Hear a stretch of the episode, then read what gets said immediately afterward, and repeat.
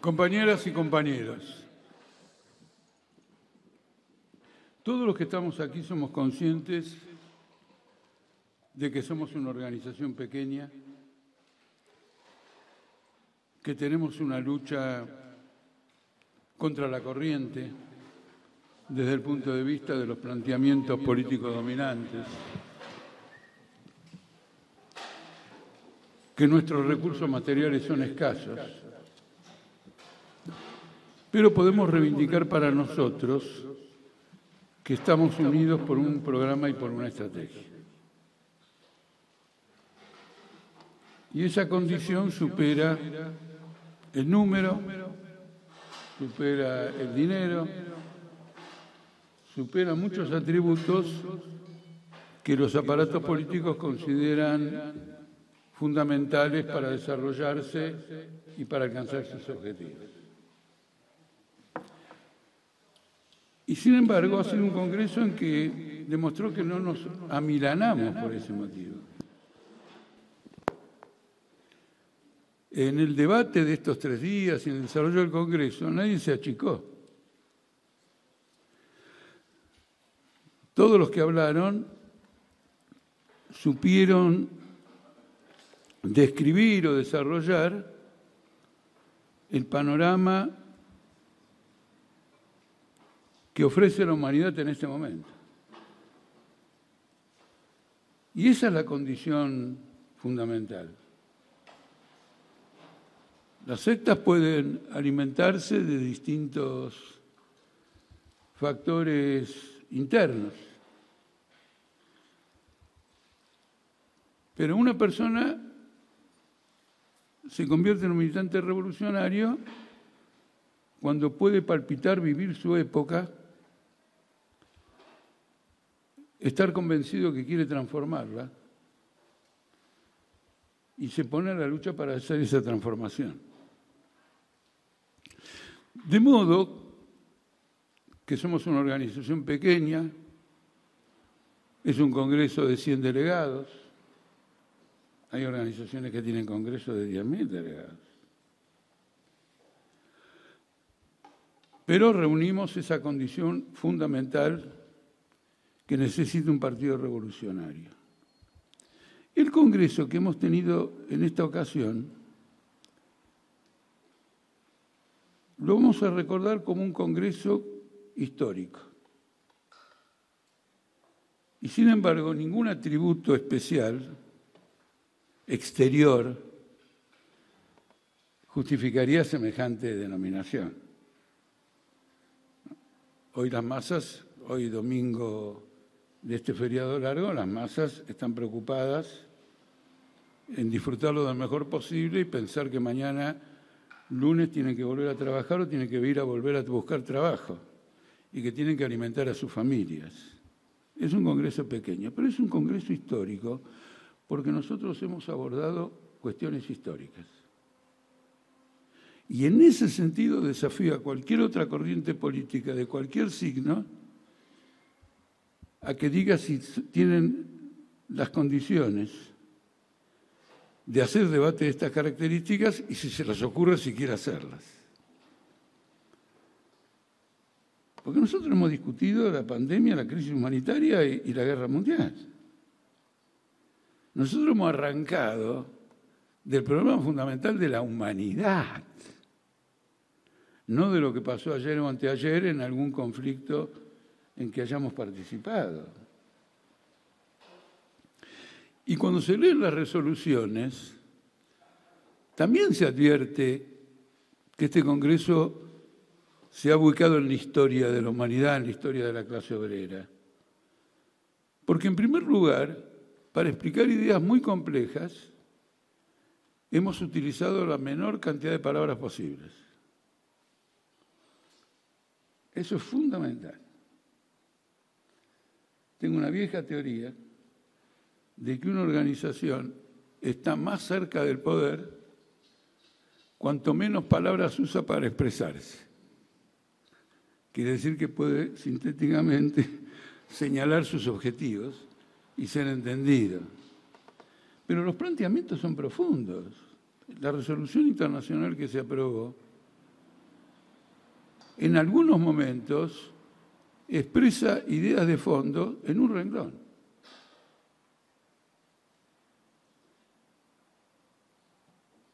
Y de este modo lo que ha es abierto un nuevo desarrollo. Por ejemplo, discutiendo con los compañeros en los intervalos, ahora no más, a la luz de toda la discusión que hay ahora, pudimos discernir las líneas estratégicas de la OTAN, de Rusia y las demás potencias a la hora de llegar a un acuerdo con relación a esta guerra. Pero también advertí, conversando con los compañeros, que eso está puesto en el primer artículo que pusimos sobre la guerra. Y nuestras posiciones son muy claras. ¿No es cierto? Los rusos quieren partir a Ucrania y eventualmente quedarse con una parte y después ofrecerle un tratado de paz a la OTAN. Y en la OTAN hay un sector que está dispuesto a aceptar esto. Depende de circunstancias, características, cómo va a ser, quién se desarma por aquí, qué apoyo económico va a ir por allá. Todas las diferencias que hay en el seno de la OTAN se van a expresar en torno a esto. Ahora, cualquier acuerdo que lleguen sobre esto es una tregua entre dos guerras.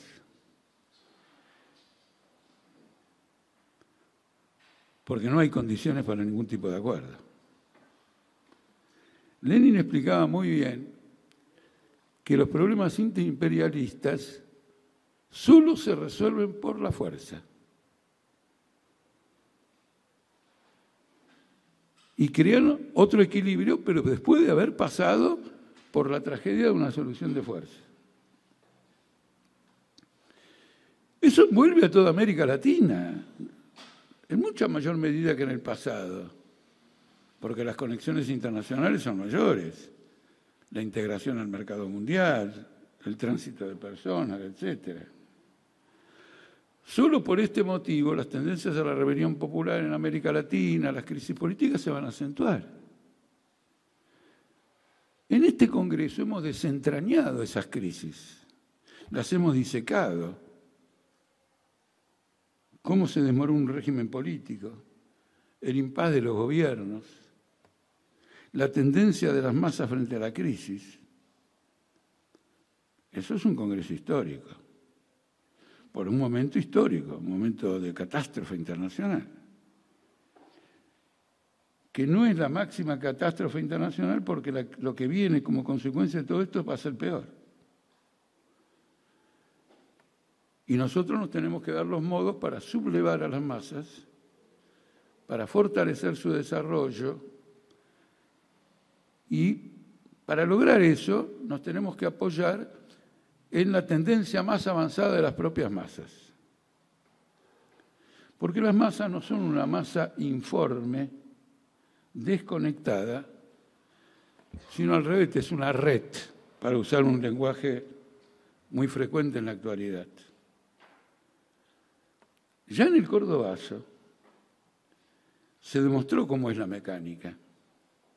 Había una fábrica en el país que le marcaba el rumbo primero a una provincia y había una provincia que le marcaba el rumbo al país, conectados.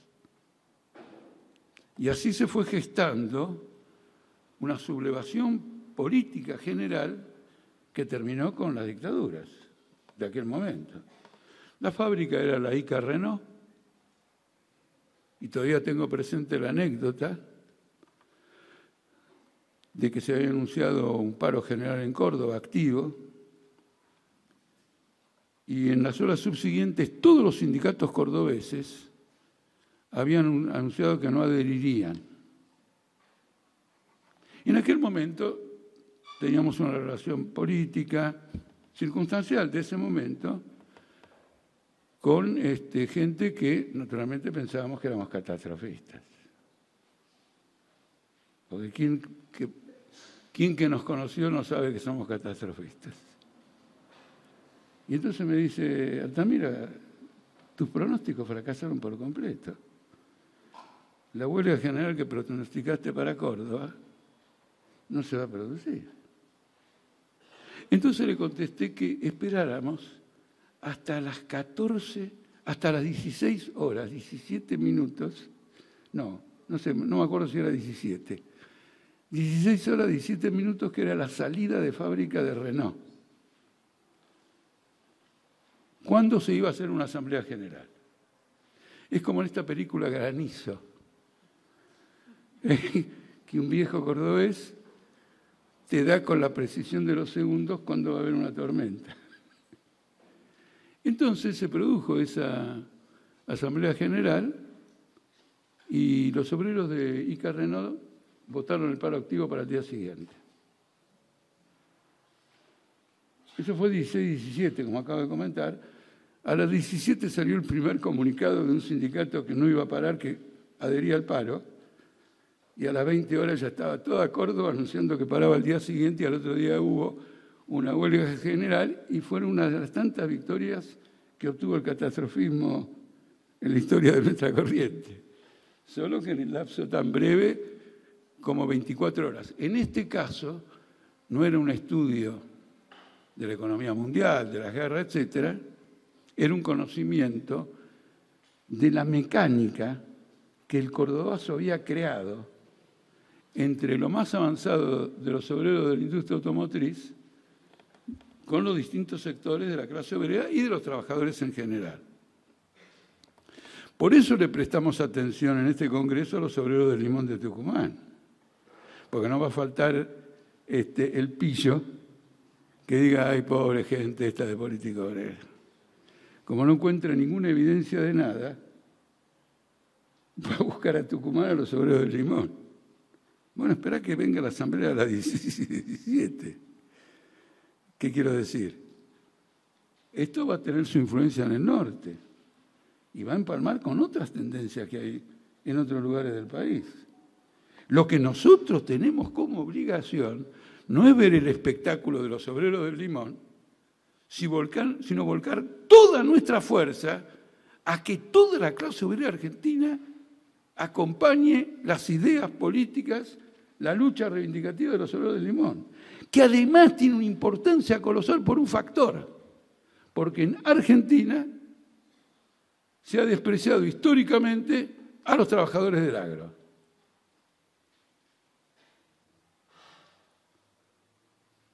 Y como consecuencia de esto, salvo en un pasado bastante lejano, la izquierda tiene un trabajo débil en las zonas agrarias.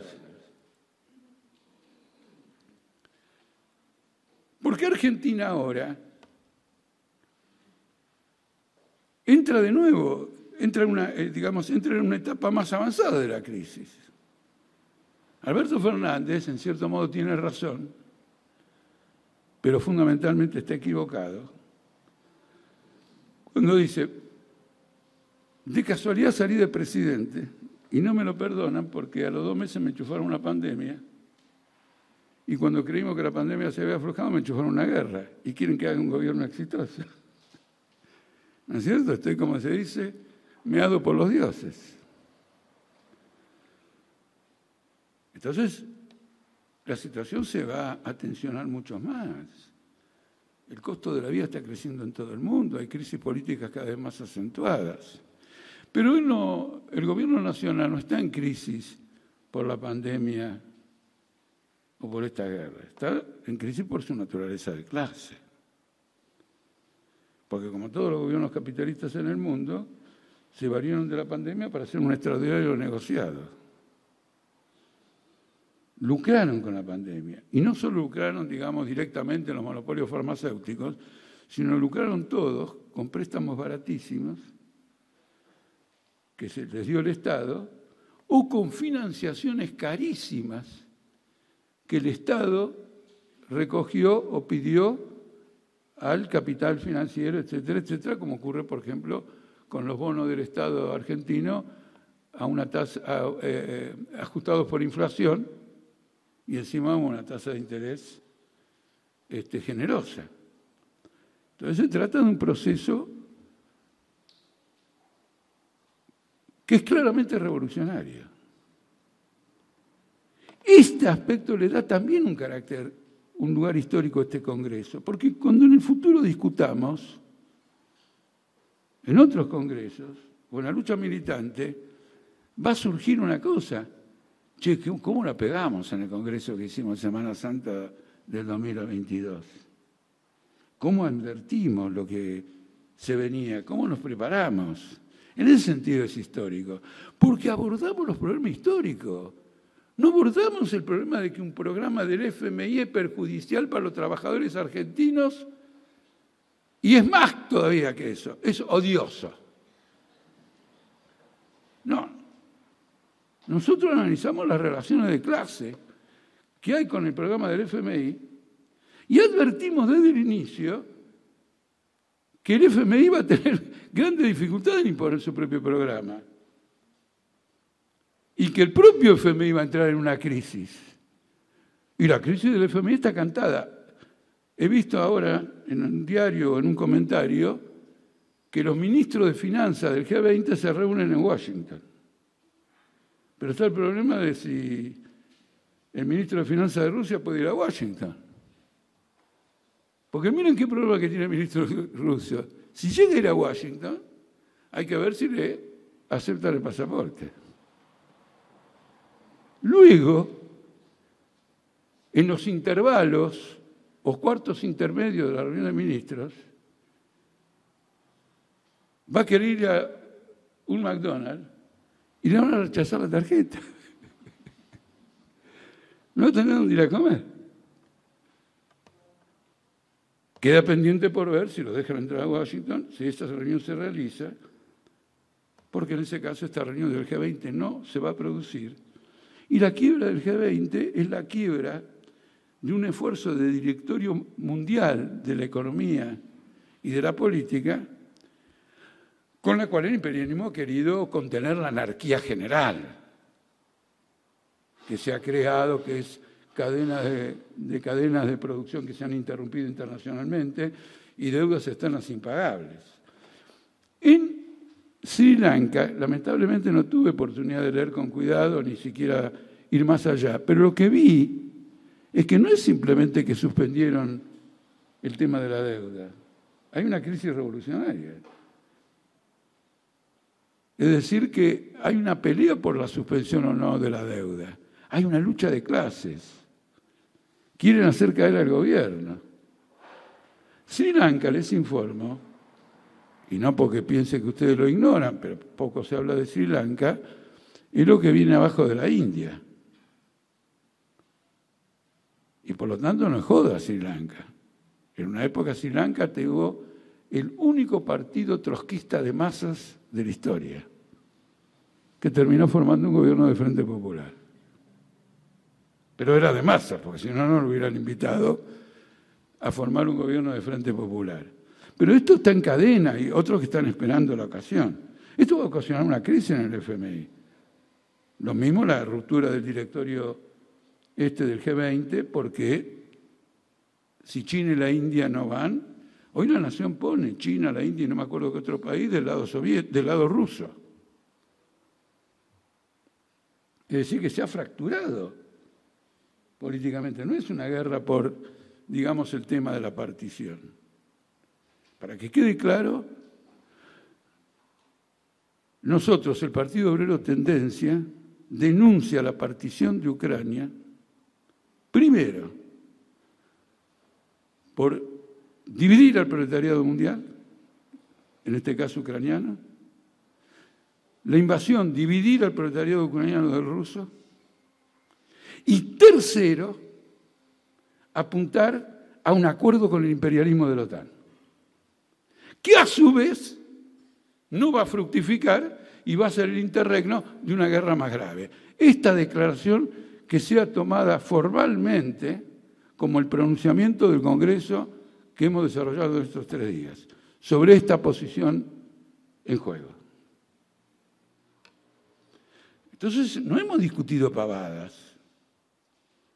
Y por otro lado, si alguien nos dice, no, admito que discutieron cosas históricas fundamentales, pero ustedes no tienen condiciones para desarrollarlas. Nosotros decimos, no, te equivocás. Nosotros somos el Partido Obrera.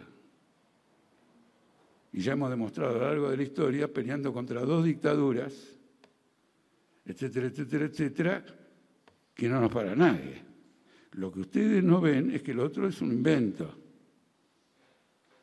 Porque el invento del aparato no puede hacer un congreso para discutir la partición, la invasión, la ofensiva de la OTAN, la quiebra del directorio mundial, la desorganización económica, las confiscaciones recíprocas y la reacción de todos los pueblos como consecuencia de la acción devastadora que hay. En este sentido, la parte de la resolución que dice que la guerra imperialista es fundamentalmente una guerra para aplastar a las masas es la parte, una de las partes más válidas de la resolución. Y salimos del cliché habitual que es una lucha por los mercados, que naturalmente lo es, pero que hay que ver una perspectiva más general. Porque finalmente en la lucha por los mercados, Estados Unidos, como se lo dicen muchos críticos de adentro de Estados Unidos, tiene los recursos para ganar la batalla sin ir a una guerra. Pero no se trata de eso. Se trata de que en la lucha por los mercados, el que no puede levantar cabeza es el proletariado de tu país que quiere ganar los mercados y el proletariado de los países que van a perder esos mercados, que van a resistir la miseria que se va, este, se va a lanzar contra ellos. Entonces tampoco es cierto de que esto queda en el papel. Y la primera medida que se votó, y urgente a la, a la dirección, es que queremos el lunes, mañana, el calendario de campaña por esta guerra, de charla de actividades, de de actividades en todo el mundo. Siempre que seamos capaces en esa campaña de traducir el tema de la guerra a la vida cotidiana, a la defensa del ser humano, de la vida, a mostrar que es una calamidad humanitaria, que hay que sacarse el imperialismo. El imperialismo es peor que un meteorito. ¿Vieron la película esa con... ¿Quién actuaba? Actuaba una actriz preferida mía, medio disimulada, que se llama Kate Blanchard, pero actuaba un actor, algo del cielo, no mires para arriba, no mires para abajo. Ah, DiCaprio. ¿No es cierto? Es peor que un meteorito sobre eh, terrestre. Esto quiero señalarlo. Somos una región pequeña atravesamos muchos obstáculos. Incuestionablemente. Pero estamos convencidos, tenemos un programa, hacemos frente a los problemas, lo discutimos colectivamente. Una lección que hay que sacar de todos modos, si es que entendemos esto, es que el próximo Congreso tiene que empezar el día que se publican los documentos originales. Porque la convocatoria en un congreso no es la convocatoria para que los delegados un fin de semana vengan a discutir. Es una convocatoria para que durante tres meses todo el partido tendencia discuta y luego en los tres días del Congreso se discuta lo que se discutió. Y entonces también se evitan posiciones novedosas que nunca nadie escuchó ni en tres meses ni en ningún lugar y que son presentadas como exigencia de respuesta inmediata. No es metodológicamente eh, el estilo militante. El estilo militante tiene que ser precisamente metódico. Me planto ante un problema, lo estudio, fijo una, una opinión, no tengo miedo de equivocarme, lo importante es que del debate salga una mayor clarificación. El proceso de la discusión es un proceso de aciertos y errores. ¿No es cierto? Tenemos que desamoldarnos, pero hay que aprovechar todos los tres meses. Porque si se discute en las últimas 24 horas, y bueno, por fuerza, una, no va a haber profundidad en la discusión y las conclusiones que se saquen quizá no incidan tanto desde el punto de vista práctico. El debate aquí también tiene, tiene un aspecto histórico cuando se refiere al pueblo obrero. Porque se lo ubica en el contexto de la crisis, no como un fenómeno vinculado a la pobreza. Ese, eh, eh, ubicarlo como un fenómeno vinculado a la pobreza ya lo hizo la Iglesia hace muchos años y estableció lugares de caridad, de solidaridad para atender la pobreza. Acá se trata del derrumbe del capitalismo. Es importante que los participantes del movimiento piquetero sepan que están enfrente al derrumbe del capitalismo, porque si no saben que están frente al derrumbe del capitalismo, van a terminar creyendo que es la culpa de ellos, que no consiguen laburo por culpa de ellos, que el laburo que consiguen las changas eh, no van más lejos por culpa de ellos y todo lo demás, y toda la clase media puteándolos y en el fondo pensando, y bueno, a lo mejor tiene razón porque no conseguimos laburo. En cambio, la crítica marxista a esta situación pone el lugar de la responsabilidad claramente en el capitalismo, en el lugar que corresponde. Esto ayuda a alumbrar la conciencia. Nosotros tenemos que elevar el aprecio de los piqueteros por sí mismos. Y la única forma de elevarlo es a través de la lucha de clases. De lo contrario, van a conservar una mentalidad una conciencia política disminuida. Y eso va a ser negativo para su propio desarrollo. El otro día, varios compañeros me advirtieron de que si iba a un programa de televisión iba a haber un tipo de mi ley y que me, que me preparara porque era violento y había discutido con Beliboni a los gritos y qué sé yo. Y abogaba por una brigada antipiquetera. Bueno, está bien, yo escuché la advertencia, ¿qué puedo hacer? No lo voy a llamar por teléfono y decirle, che, no me grites. Quiero decir, las cosas son como son. Pero lo que sí pensaba decir es que el problema de las brigadas antipiqueteras para el movimiento obrero mundial es un asunto viejo y, agotado. Se forman los piquetes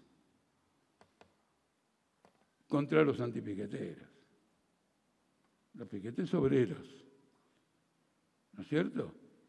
Que desmantelan las provocaciones fascistizantes.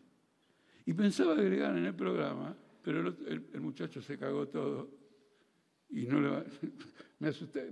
Me, presentaron un peligro terrible y no recuerdo haber escuchado el sonido de él, pero ¿qué le iba a decir? Que nosotros de Político Obrera abogábamos por la formación de piquetes y brigadas piqueteras para luchar contra provocaciones porque elevan la moral del trabajador piquetero.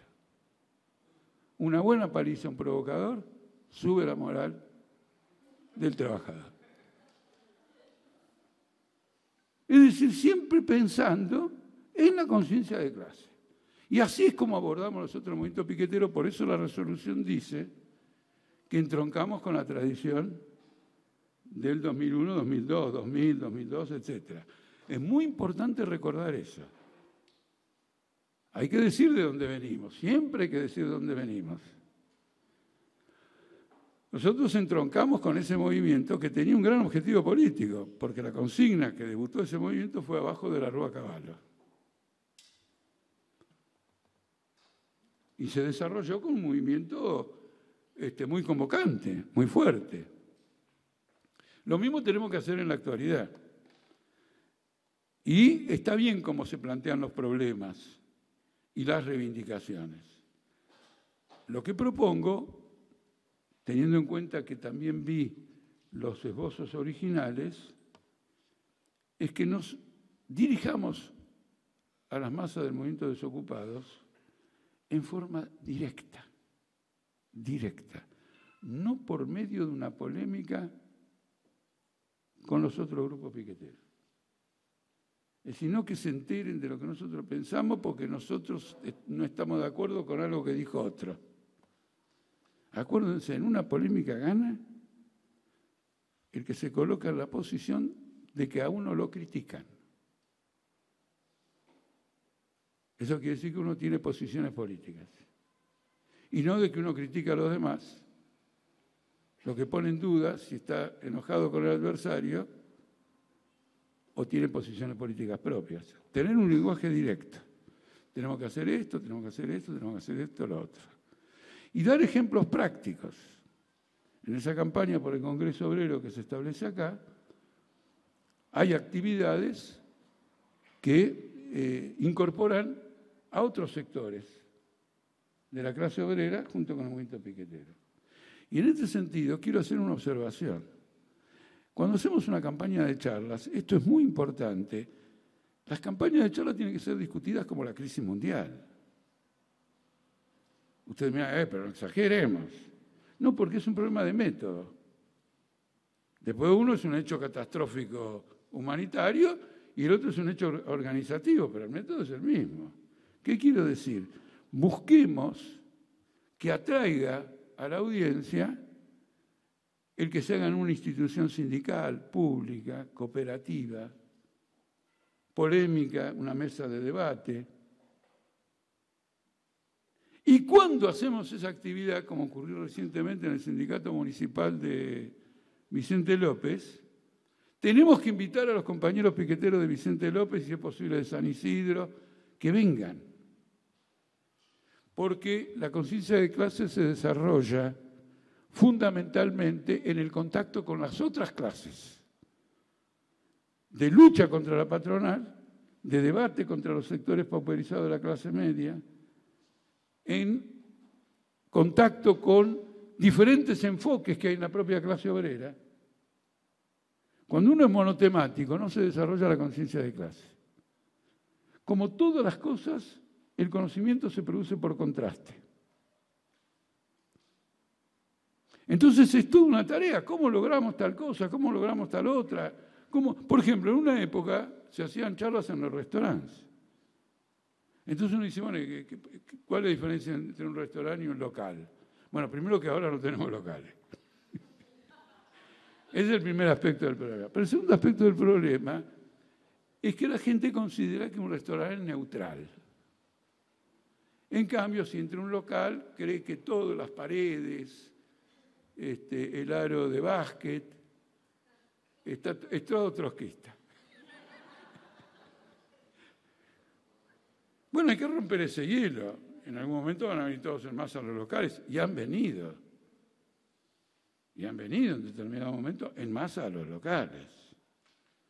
Nosotros hemos tenido este, charlas en muchos lugares masivas, masivas, masivas, sobre el tema de la crisis mundial del año 2007.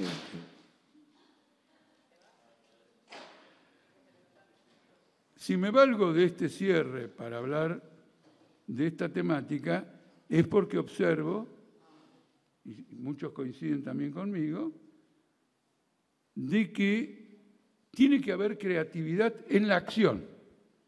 En la actividad práctica tiene que haber creatividad. Tenemos que romper el chanchito en la actividad práctica. Tenemos que mover el avispero, hacer cosas nuevas. No valernos de la rutina, siempre se hizo así, seguimos haciéndolo así, etc. Eso tenemos que discutirlo muy claramente. El debate sobre el pueblo es muy importante. Porque acá estamos despilfarrando una enorme energía de un sector de las masas que repetidamente va a pelear por un salario de 16 mil pesos o por un plan alimenticio. Ahora uno dice, no, pero si no nos da el plan alimenticio no vas a ir a pelear por qué. Correcto.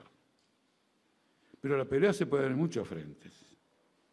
Porque puede haber asambleas masivas de piqueteros que discuten un programa de terminemos con esto, terminemos con otro, por un gobierno de trabajadores, y una campaña en los barrios por un gobierno de trabajadores, y se va inflando por un movimiento, por un gobierno de los trabajadores, y hay una lucha obrera y se juntan, y mañana el Ministerio de, Desarrollo Social, sin ninguna campe ni ningún piquetero enfrente, se da cuenta que está perdido.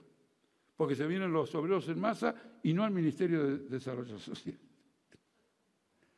Son los que ninguneaste todo el tiempo. Y si los ninguneé, ¿con qué vienen? Con las conclusiones políticas profundas que sacaron de tu ninguneo. Ahora vienen con otro programa que es la consecuencia de la confrontación política que han tenido hasta ahora. Los demás le dicen, no, no saque los pies del plato, sigamos pidiendo lo mismo. Porque si nos quieren sacar lo poco que tenemos, ¿cómo vamos a pelear por más que de lo que tenemos? Es un razonamiento de sentido común. Y como una vez le dije a quien después sería presidente del Banco Central en un debate televisivo, el sentido común fue abolido en el siglo XVII. Ahora necesitamos tener un sentido revolucionario de la vida, no un sentido común. Es decir, no simplemente lo que se puede obtener, sino lo que es necesario obtener, las razones por las que hay, que tenerlo, etcétera, etcétera, etcétera. Esto significa, en definitiva, que las resoluciones adoptadas aquí revolucionan objetivamente la vida de nuestra tendencia. Porque si nosotros no cambiamos adentro de nosotros, ¿cómo hacemos bien todo lo que está ahí? Fundamental. Al final de todo, de lo que se trata de la revolución del sujeto, del sujeto revolucionario, de la clase obrera, de la vanguardia. De eso se trata. Entonces, no puede ser una rutina las reuniones de un círculo. No puede haber una reunión de un círculo sin una conclusión en términos de actividad, de política, etc. No puede haber una reunión de un círculo sin la creación de un ambiente que favorezca la asistencia de un obrero que trabajó 16 horas. Porque si no, dentro de poco va a tener un espectáculo de gente durmiéndose en reunión de círculo o directamente después no vienen. Así como achicamos, los, achicamos las resoluciones, no achicamos nada porque nadie presentó nada tan largo que hubo que achicarlo, pero son resoluciones históricamente breves en comparación. Las reuniones tienen que tener tres horas y para que tenga tres horas, dentro de lo posible la gente se tienen que conocer de antemano. Y si no es posible que se conozcan de antemano por todas las dificultades que tiene la militancia, tienen que votarse de entrada y asignarse un tiempo. Y esa agenda es, la esencia de lo que es. El punto principal de la agenda es el balance de la actividad desde la reunión anterior y la situación política nueva que se haya creado en el país y en el movimiento obrero. ¿Y qué conclusiones hay? Naturalmente ahí está el periódico, porque no se trata de que cada círculo razones separado de los demás. Pero habiendo un diario, sale todos los días, y editoriales por lo menos cuatro o cinco veces dentro de la semana, el material está servido. El responsable del círculo tendrá que ordenarlo en un informe breve de 15 minutos. Entonces ahí vamos a obtener dos cosas. Primero, responsables que hablan en 15 minutos. No, no, es revolucionario. Porque cuando vayan a cualquier lugar, van a empezar a utilizar la economía de tiempo. Y entonces la gente decía, ah, este, escucharlo porque cuando habla es concreto, no se va por la rama. Eso es importante, que haya esa predisposición. Es muy importante. Pero por otro lado, los obreros van a decir, mira, son tres horas clavadas. Y salís con pepitas de oro que no te, no te alcanzan los bolsillos. Entonces se fortalece. Con ese ambiente se recluta. Porque les quiero observar que en el Partido Obrero el fracaso del reclutamiento no obedecía a una falta de ingresantes, sino a una abundancia de egresados. Porque el ambiente de los equipos era irrespirable. O no traía, es no motivaba. Y uno quiere, quiere vivir, quiere, quiere darle sentido a la vida. ¿Por qué ir al pedo a un lugar? Que encima además se pone fastidioso porque cuando el responsable ve que uno se está aburriendo y cansando, se pone agresivo. En el sentido de que está fracasando en la dirección de su propio equipo. Tiene que hacer eso, eso es fundamental. Y tenemos que establecer un, un sistema de comunicación de balance de las actividades directamente en la prensa, pero no en la rutina, el día 14, hoy martes, así empiezan los artículos. Hoy martes, a lo mejor ya es miércoles, pero como él lo escribió el martes, entonces hay que corregir, ayer martes. Y empieza una descripción formal. Lo que hay que arreglarse en los artículos es mostrar lo novedoso, lo que puede haber surgido, una perspectiva, una novedad.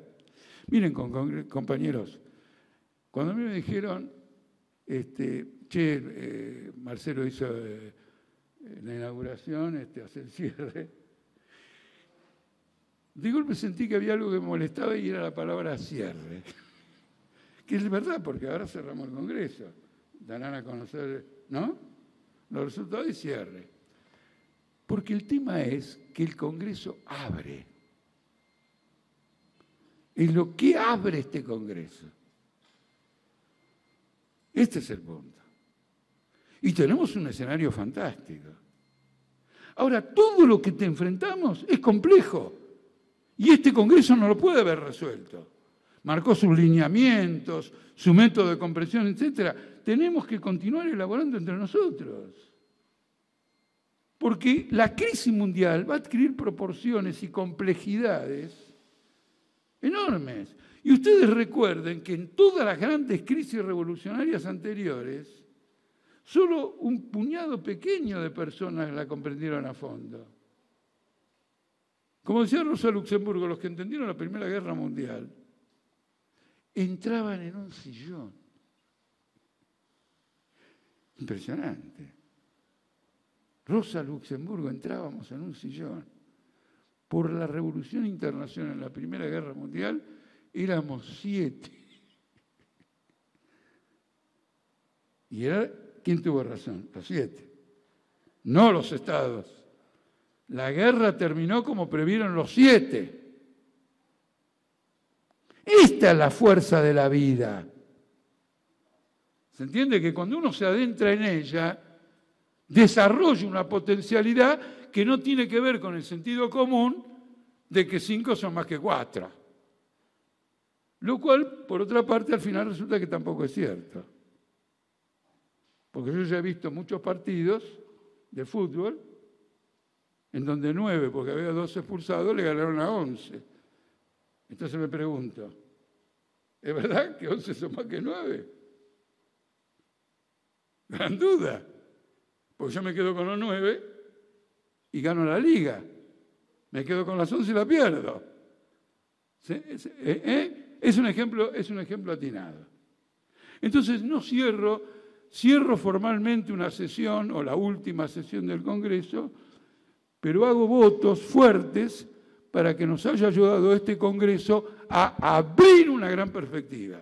Y el próximo Congreso de piso, de piso, me quedo corto, pero como ya me metí, porque adelanté algunas palabras y no puedo retroceder, me tengo que jugar hasta el final.